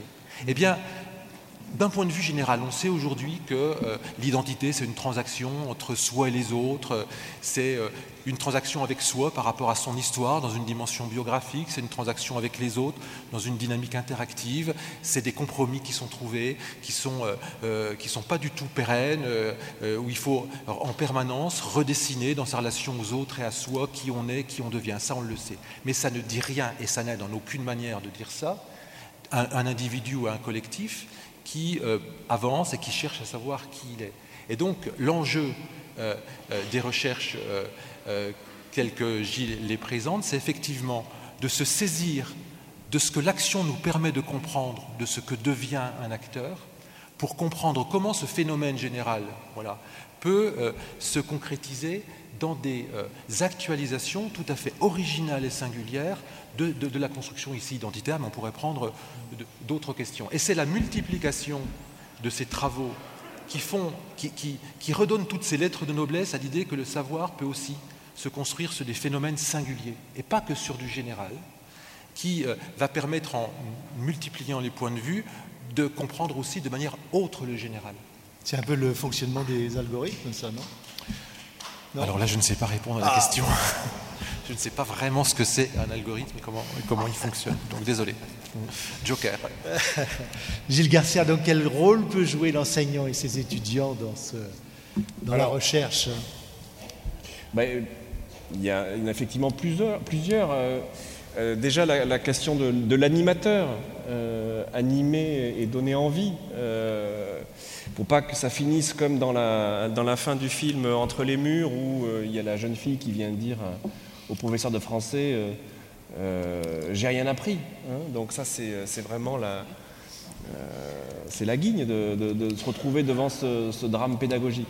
Alors animer, euh, essayer de pousser à, l'écriture, puisque effectivement les travailleurs sociaux écrivent pas, assez, euh, et donc autant commencer dès, la formation et puis aussi trouver des espaces où ces, écrits soient possibles. Hein. donc ça fait partie euh, de, pas mal de démarches qui sont engagées, par exemple à l'EDSUP sur la, publication. il y a aussi, comme je disais tout à l'heure, euh, le fait d'essayer de, mettre en place des choses un peu expérimentales avec des, partenaires sociaux. Ben justement, il était évoqué tout à l'heure euh, l'étudiante qui a fait son travail sur euh, les sans-abri. elle s'engage à l'armée du salut et du coup, elle, est, elle serait intéressée pour recevoir les étudiants dans ce, cadre dans, ce, type de travail. Donc, c'est pas du tout. L'idée, c'est de évidemment, il y a la, dimension nécessaire de comprendre et de voir que euh, agir, ça permet d'éclairer la, compréhension. Mais est-ce qu'il est possible, puisque hier ça a été euh, évoqué par euh, Denise Cacheux, la question politique, en quoi la recherche peut être un moment de démocratisation au sens, pas au sens des conseils de vie sociale où il y a un représentant de chaque collège et finalement c'est très rare que euh, pour l'avoir vécu, euh, ben, que, la parole des usagers soit une, possibilité de changement dans l'institution. Donc elle est écoutée, elle est reçue, elle est accueillie. Mais est-ce que ça va pour autant euh, dégager une vraie modification? Toute la question de l'évaluation, du regard de l'autre et, de ce qui est dans la recherche et dans la formation, l'accueil progressif mais un peu lent des personnes accueillies hein, dans la formation, ça fait partie des, recommandations du, euh, plan social. Est-ce que, comment accueillir ça? Comment euh, permettre aux étudiants de, s'en saisir? Ce sont des enjeux, effectivement, mais c'est vrai que le, terrain actuel est tellement dense et noir, hein, quand on voit, quand on voit euh, le cimetière de la Méditerranée, c'est difficile de ne pas, réagir et d'être dans des lieux où effectivement euh, la question de la migration n'est pas seulement euh, une problématique de voisinage, mais c'est aussi euh, une incapacité à recevoir l'autre et comment la recherche, la méthodologie peut venir aider un petit peu étayer l'envie de faire quelque chose. Hmm. Eliane, vous, vous pensez qu'il faudrait organiser la recherche? Oui, j'allais vous le dire. Ah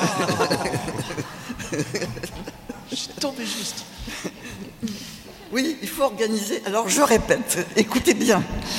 Il faut organiser la recherche en travail social. Pour l'instant, qu'est-ce que c'est la recherche en travail social en France? C'est essentiellement les mémoires qui, servent à valider les diplômes, qu'il s'agisse de la formation initiale, du DEAS, le DSTS, le DEIS, etc. bientôt, le doctorat.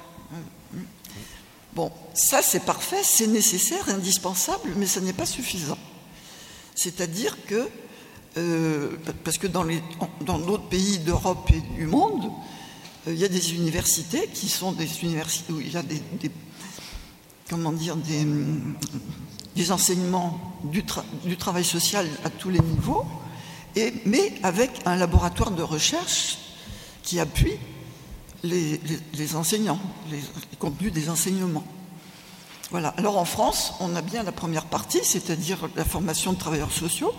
On a, Thésis a recensé environ 3000 docteurs en travail social. Non, pas en travail social, excusez-moi.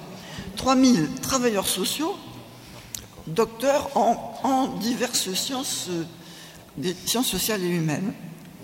On va chercher d'ailleurs à, à, à les réunir, ces gens, tous ces gens. Si vous en faites partie, tous ceux qui en font partie ici sont largement invités à, se joindre. Mais ce n'est pas pour autant que la recherche en travail social est instituée. la formation à la recherche en travail social est instituée, mais pas la recherche des professionnels du travail social. Voilà. Alors, pourquoi elle ne l'est pas en France? Eh bien, je ne sais pas répondre à cette question.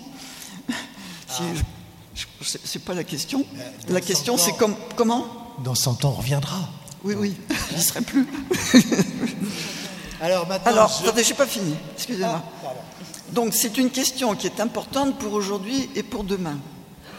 Mais on- alors, il y a, il y a les, après les États généraux, il y a un texte officiel qui nous dit, pour la première fois, alors je ne sais pas s'il faut, s'il faut penser que, l'intention sera réalisée, il est question de la nécessaire reconnaissance de la recherche en intervention sociale.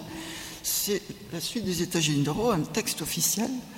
Voilà. Alors, le- ben, maintenant, il reste le faire, il reste à, l'organiser.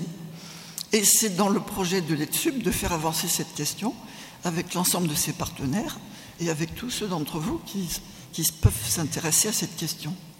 Merci Eliane.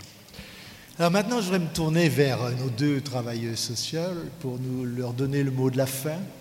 Euh, est-ce que vous serez prête à, ou est-ce que vous avez envie de participer à des projets de recherche là-dedans? L'esprit de tout ce qui vient d'être euh, évoqué. Christelle?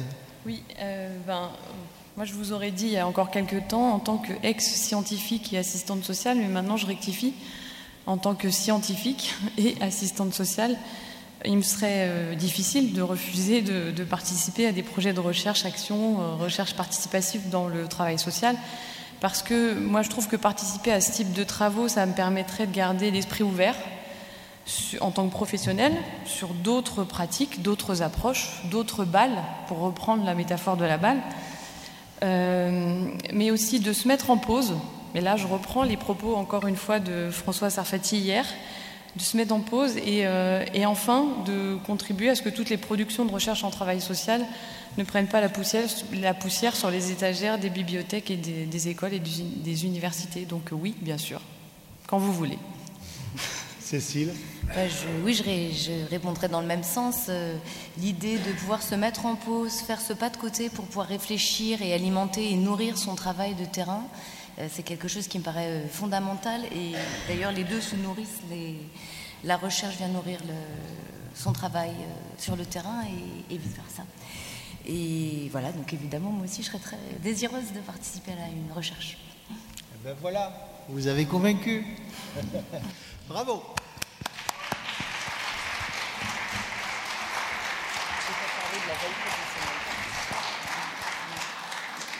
Que je vous propose maintenant, c'est de passer quelques minutes euh, pour euh, prendre vos questions. Alors, nous avons un micro ici. Qui veut intervenir Euh, Jean-Michel Martin, administrateur EdSup. C'est la dernière fois que je vous le fais.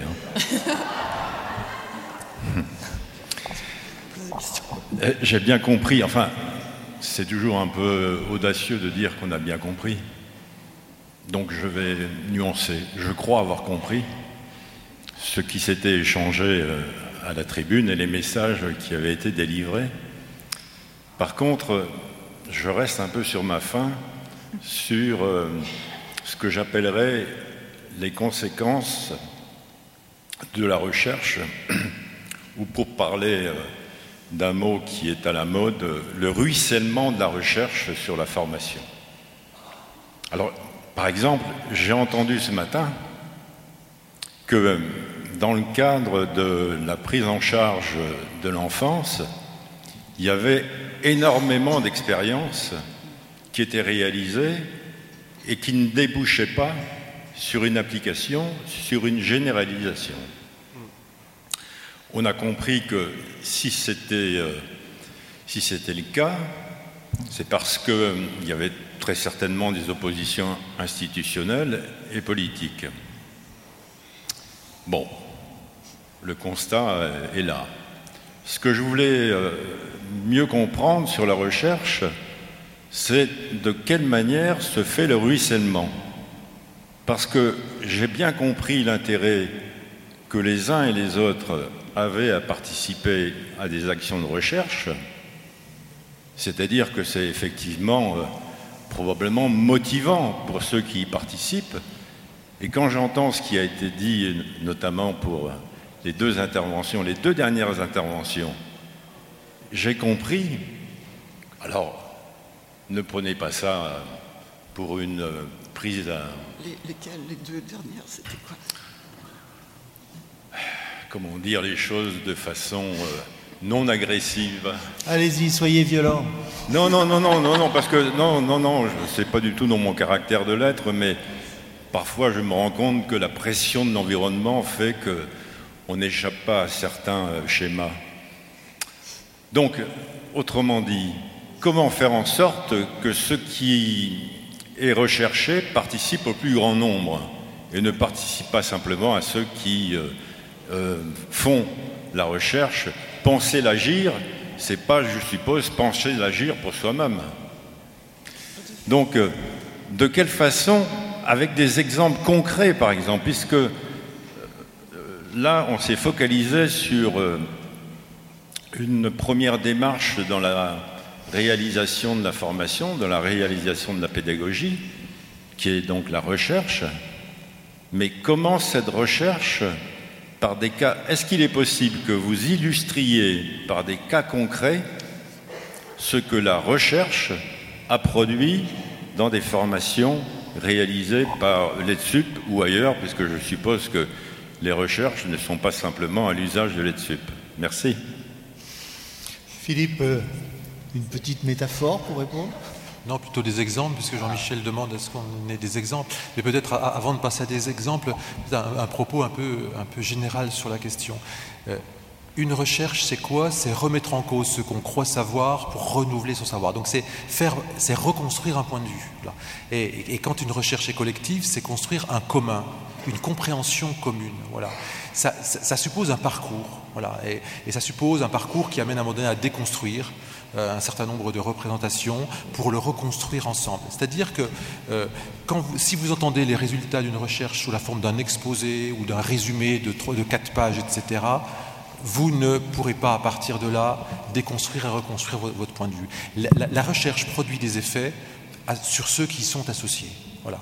Alors, ça, peut, ça peut être extrêmement euh, décevant, mais l'idée qu'un rapport, c'est pour ça que je, je, rebondis sur ce que disait euh, Marie-Rose ce matin, l'idée qu'un rapport puisse avoir un effet sur l'évolution des politiques publiques, c'est une illusion, ça ne se produit pas, ou alors extrêmement rarement, quand euh, le haut fonctionnaire qui est associé au rapport va pouvoir y participer et quand éventuellement il a des liens dans le politique qui fait qu'on peut changer éventuellement une loi, mais vous savez, entre une loi et tout le ruissellement jusqu'à la pratique, parfois les résultats dans la pratique peuvent être très différents de l'injonction ou de la prescription de départ. Donc, il faut accepter que euh, l'aventure du savoir, c'est euh, de, la construction de communs qui sont toujours singuliers et qui, euh, et qui ne se transposent pas, qui ne se transmettent pas comme ça par du discours ou par de, par de l'écrit.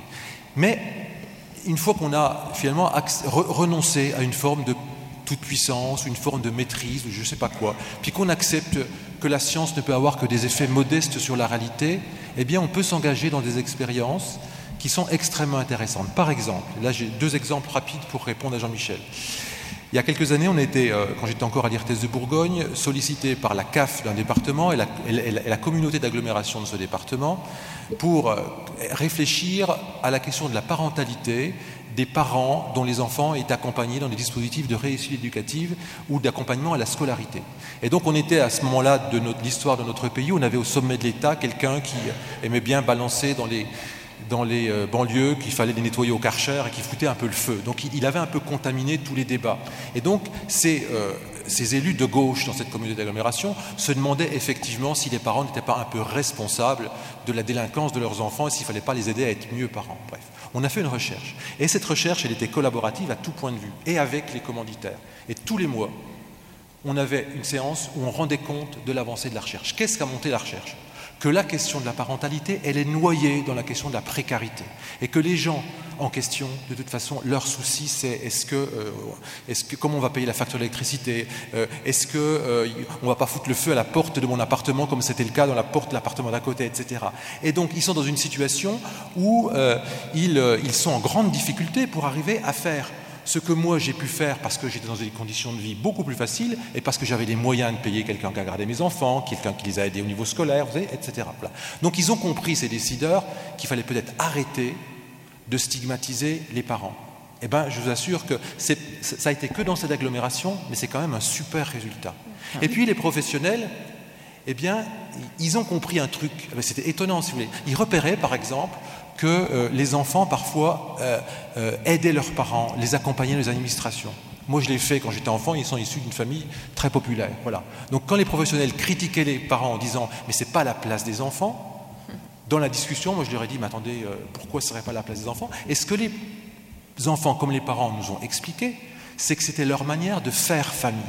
Et qu'ils trouvaient, les parents n'avaient étaient dépossédés de certaines ressources, eh ben, ils les trouvaient chez leurs enfants, ensemble ils serraient les coudes et ensemble ils trouvaient des solutions à leurs problèmes. Eh ben, les professionnels ont arrêté d'emmerder, excusez-moi, les parents sur le fait que peut-être, euh, selon leur conception de classe moyenne, ou c'est aux parents de transmettre, ils n'étaient pas une bonne famille. Mais si, ils étaient une famille, dans leur contexte, qui faisait famille et qui se débrouillait ensemble et qui faisait que ces enfants, moi, j'étais épaté, ex- extraordinairement épaté par, ces, par ces, ces jeunes filles de 8 ans, 10 ans, par leur débrouillardise, leur intelligence, leur, euh, leur, euh, leur engagement. Je veux dire, mais mes gamins à 8 ans, ils n'étaient pas comme ça. vous voyez voilà. Donc, une recherche, quand elle est collaborative, elle peut produire ça, mais ça, ça s'est produit dans cette ville, et ça ne s'est pas produit ailleurs, et bien il faut l'accepter.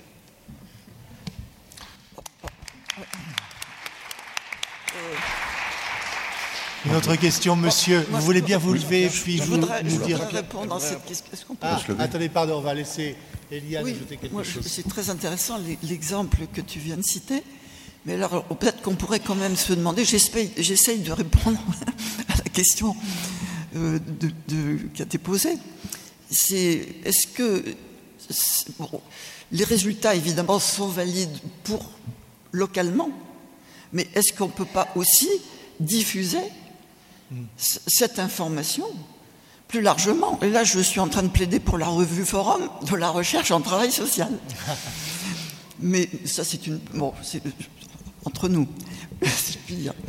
Oui, c'est un problème d'organisation. autrement, dit, autrement dit, je vois pas pourquoi ce, ce type de savoir serait.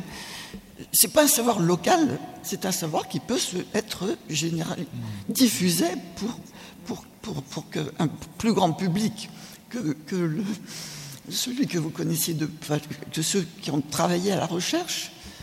On, on peut élargir, je pense. Oui, tout à fait. Oui, mais moi, j'ai- vu.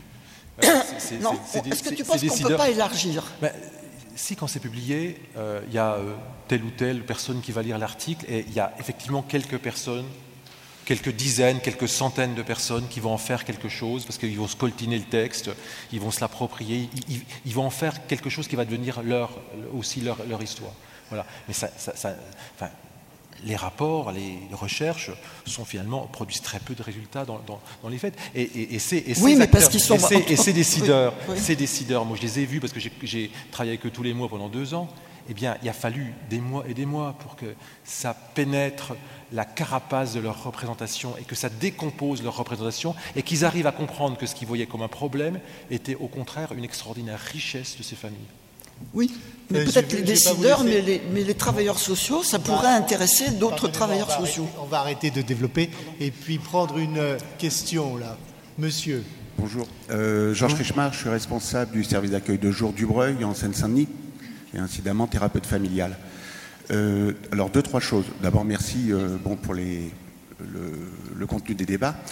Euh, sur cette question du- de la recherche au XXIe siècle, moi je ne suis pas chercheur, mais euh, j'ai participé à différentes recherches-actions et récemment en Seine-Saint-Denis, il s'est trouvé qu'on a, il y a eu un, compte-rendu de la recherche-action sur le, dispositif Adofé, qui est euh, un dispositif donc euh, dans le cadre du placement à domicile, on, essaie d'évaluer ce qui est en train de se mettre en place en Seine-Saint-Denis dans l'esprit de la loi de 2016 et des nouveaux dispositifs réputés innovants.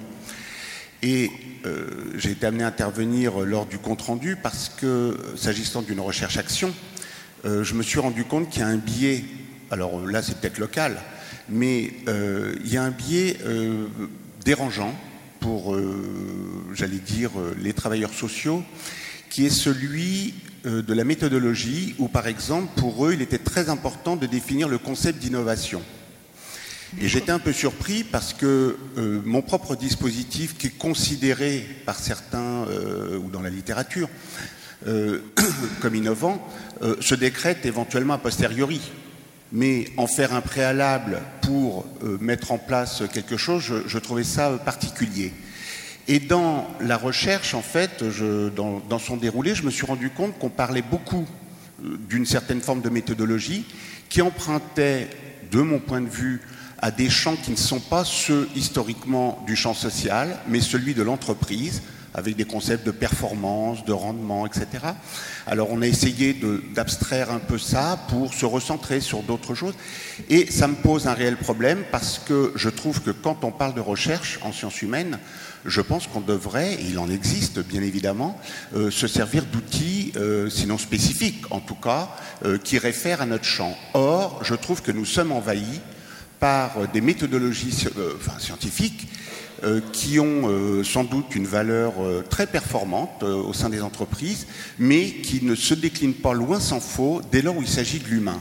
Et puisque vous avez parlé justement des rapports, vous, vous les avez mis en opposition, les rapports des scientifiques, sur l'infiniment grand et l'infiniment petit. La mécanique quantique, infiniment petit, et la relativité générale. En fait, il n'y a pas de désaccord, il y a simplement deux théories qui ne cohabitent pas pour rendre compte du réel. Et aujourd'hui, les chercheurs essaient de trouver une théorie d'unification pour essayer de rendre compte, et on est en train de se rendre compte d'ailleurs, que euh, l'un et l'autre, euh, dans une singularité, euh, auraient sans doute à cohabiter, mais pour l'instant, on n'a pas les, les, règles. Donc voilà, deuxième chose importante d'expérience, c'est que la temporalité des travailleurs sociaux et des chercheurs n'est pas celle du public sur lequel la recherche éventuellement porte. Deux problèmes.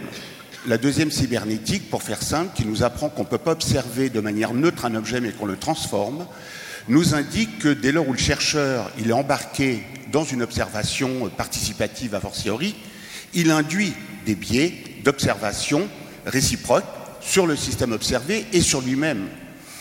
Alors, là, on a un autre problème qui se pose du point de vue méthodologique, et j'arrêterai là-dessus, c'est que la temporalité de nos publics, et vous l'avez suggéré tout à l'heure, est prise dans l'ici et maintenant, dans des logiques de survie sociale. La capacité anticipatrice propre euh, à tout humain pour euh, guider ses trajectoires est extrêmement abrasée par la violence euh, des, des, besoins sociaux qui se font sentir, qui font que les gens sont pris dans l'ici et maintenant et ont très peu de capacité non seulement à anticiper, mais y compris même, on le voit bien, quand on les sollicite pour toute une série d'initiatives, c'est très dur à mobiliser ces publics très très désaffiliés et euh, euh, très en difficulté. Donc ça, euh, ça, me paraît des, choses importantes à noter dans notre réflexion. Merci. Vous voulez qu'on prenne deux questions? Oui, c'est pas tant une question qu'une remarque. Une réaction, oui. Oui, une réaction. Marie-Christine David, donc euh, je dirige l'école de formation psychopédagogique euh, qui accueille des étudiants sourds. J'en ai parlé hier. D'abord, je voulais euh, vraiment remercier Philippe pour toute la présentation qu'il a fait sur le développement de la recherche aujourd'hui dans le travail social. J'ai trouvé cette présentation d'abord extrêmement compréhensible et puis euh, qui nous permet de euh, comprendre aussi un décloisonnement qui s'opère aujourd'hui. Les dieux sont un peu descendus de l'Olympe, c'est-à-dire qu'on a enfin euh, un sujet qui n'est plus que la propriété de certains, qui seraient les docteurs ad hoc et autorisés à.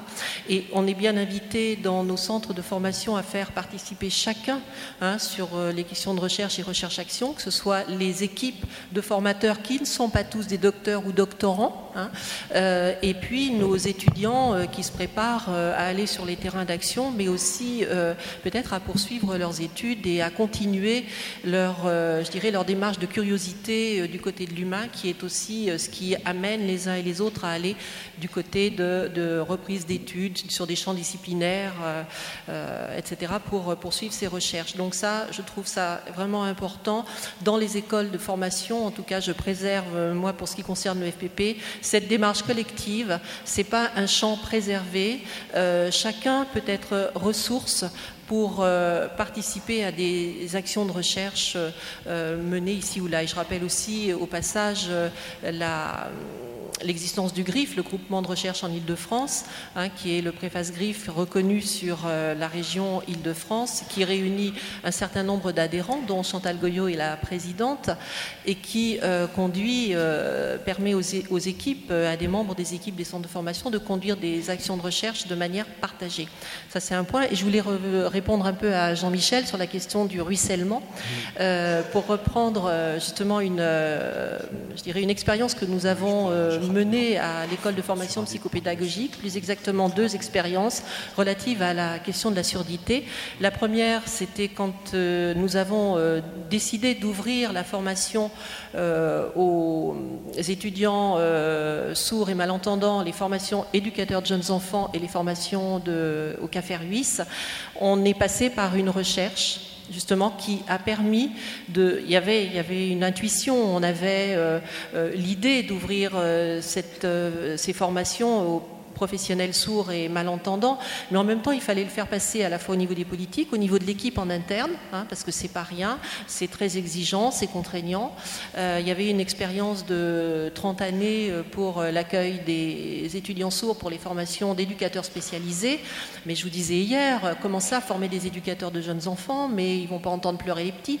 Quand en 80, il s'est agi de défendre l'idée de former des éducateurs sourds et malentendants, c'était mais comment ça vous allez confier euh, des enfants euh, qui ont des problématiques euh, de handicap à des sourds, mais alors c'est comme si on formait des Mongoliens pour, pour s'occuper de Mongoliens, quoi. Donc c'était ça hein, les réactions. Donc les recherches là, elles ont vraiment servi à appuyer euh, tous les arguments auprès euh, des financeurs, auprès de l'équipe en interne, auprès des institutions et auprès du, je dirais, des jeunes aussi potentiellement en capacité de faire ces formations, mais qui étaient pris dans un champ de représentation et qui n'imaginaient pas les faire. Comme pour ceux qui étaient déjà sur le terrain, n'imaginaient pas se voir confier une équipe, par exemple, en responsabilité. Hein. Pardon, madame, mais je vais. Je vais abréger. Oui, parce que. Voilà, on a donc encore pour une dire que question tout à ça, prendre. Merci. ça a bien ruisselé. Voilà. Merci. Oui, Alors, on va prendre une question, je pense que ce sera la dernière. Alors, Stéphane Patrick Lechaux, euh, donc euh, du GIS Hybridaïs, par ailleurs administrateur de l'EPSS, mais ce n'est pas ce titre que je parle, c'est plutôt en tant que chercheur. Euh, deux points. Premier point, ça n'a peut-être pas été suffisamment mis, en avant dans les interventions. Je pense que les dispositifs de recherche euh, conjointe, participative, euh, produisent, des, produisent euh, trois types d'effets. Production de connaissances, je ne développe pas, mais aussi produisent des apprentissages pour les acteurs qui y participent, et, la construction de nouveaux savoirs, et produisent aussi du développement, du développement des personnes. Euh, c'est un point qui est extrêmement important en termes de, réflexion sur, soi-même, sur son métier, sur son rapport au métier, aux, personnes avec lesquelles on travaille, etc. Je ne le formule pas en termes de pétition de principe, c'est ce qu'on observe dans, ces, pratiques de recherche. Une petite parenthèse, euh, c'est plus à la mode de faire ce genre de citation, mais je vais le faire. Euh, je vous rappelle quand même la définition du travail par Karl Marx euh, où le travail est une activité productive, pardon. Il peut être de type de l'aliénation, mais il a aussi une activité constructive. Et si on construit le dispositif de recherche comme une mise en activité de recherche des différents acteurs, on, comment dire, on produit de la connaissance, mais on construit, on participe à une construction différentes des acteurs. Ça, c'est le premier point. Et le deuxième point par rapport à, la question que posait euh, Jean-Michel, euh, je partage ce qui a été dit, c'est-à-dire du coup les effets de la recherche sont des effets extrêmement locaux. Je partage ce que dit Eliane, qu'il y a des enjeux importants en termes de diffusion, mais on connaît les limites de la diffusion écrite. Il y a un troisième vecteur qui pour moi est extrêmement important, c'est la formation c'est la formation initiale et continue. Notamment si on, si on conçoit, pas la totalité de la formation, mais une partie de la formation comme une formation, non pas à la recherche, mais une formation par la recherche.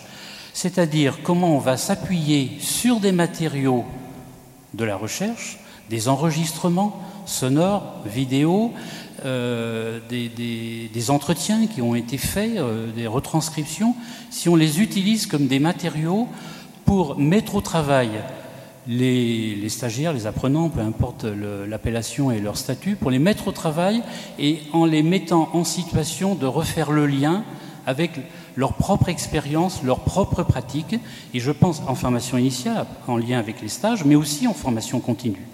Et je pense qu'il y a là un, enjeu extrêmement important, je l'ai moi-même pratiqué, et le dernier point sur lequel je voudrais insister, en lien avec cette formation continue, c'est l'importance aujourd'hui de travailler avec des collectifs. Il y a aujourd'hui une solitude du travailleur euh, social ou euh, du personnel de soins. Il y a des collectifs de travail. Mais je fais une grande distinction entre les collectifs de travail, les collectifs institués, et le, travail collectif, ce que j'appellerais le collectif instituant, c'est-à-dire la façon dont les travailleurs, euh, entre eux, délibèrent, discutent, débattent face à des situations où il y a des débats de normes, il y a des, difficultés dans l'affrontement de situations tout à fait euh, complexes, euh, nouvelles, etc. Et, aujourd'hui, une partie des, des, problèmes de souffrance au travail à mon avis, est lié à, l'affaiblissement de ces collectifs.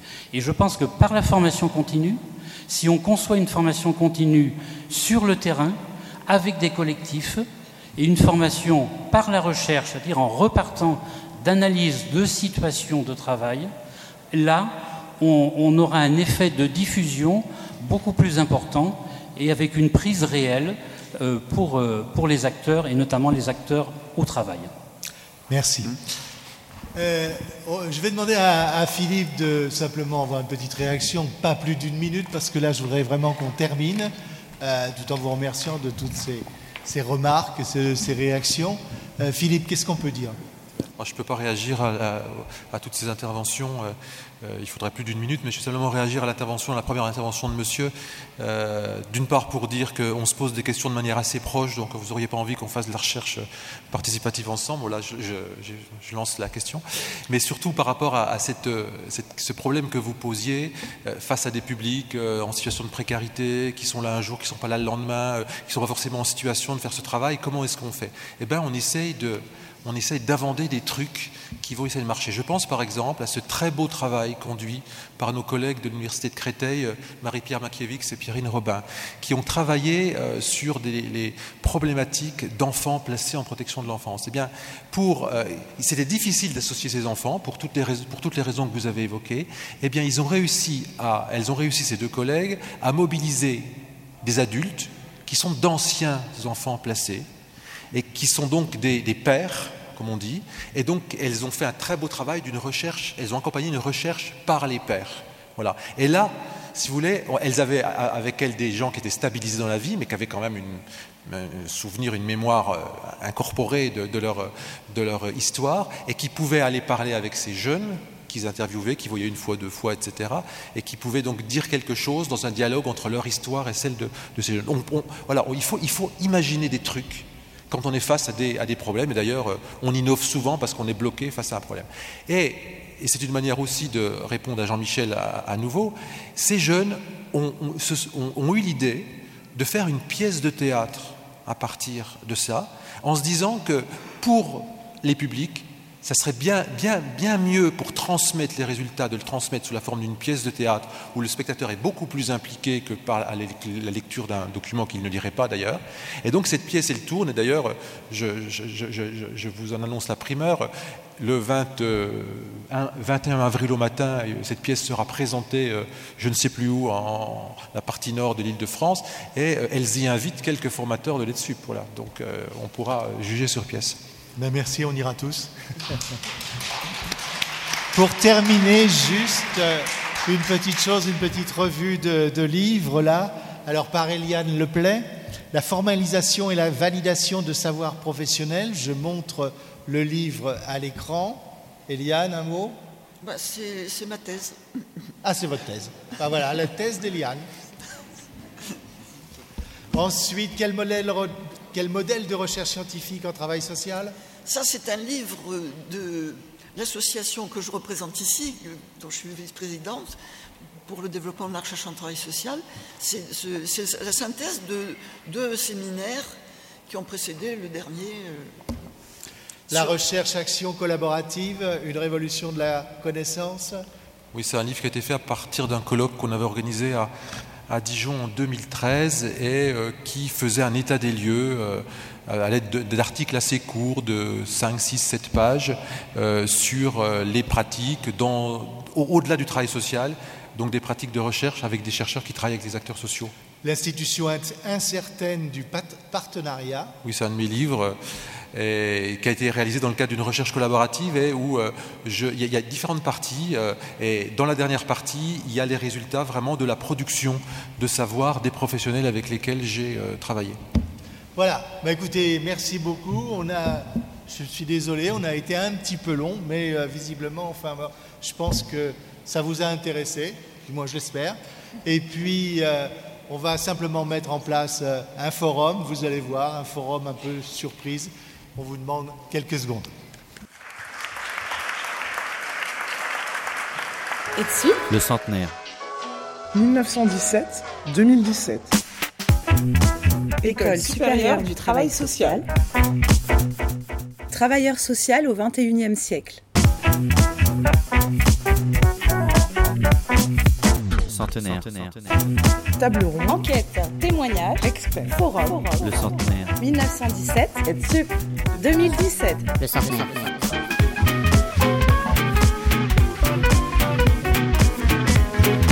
Professionnel du travail social au XXIe siècle.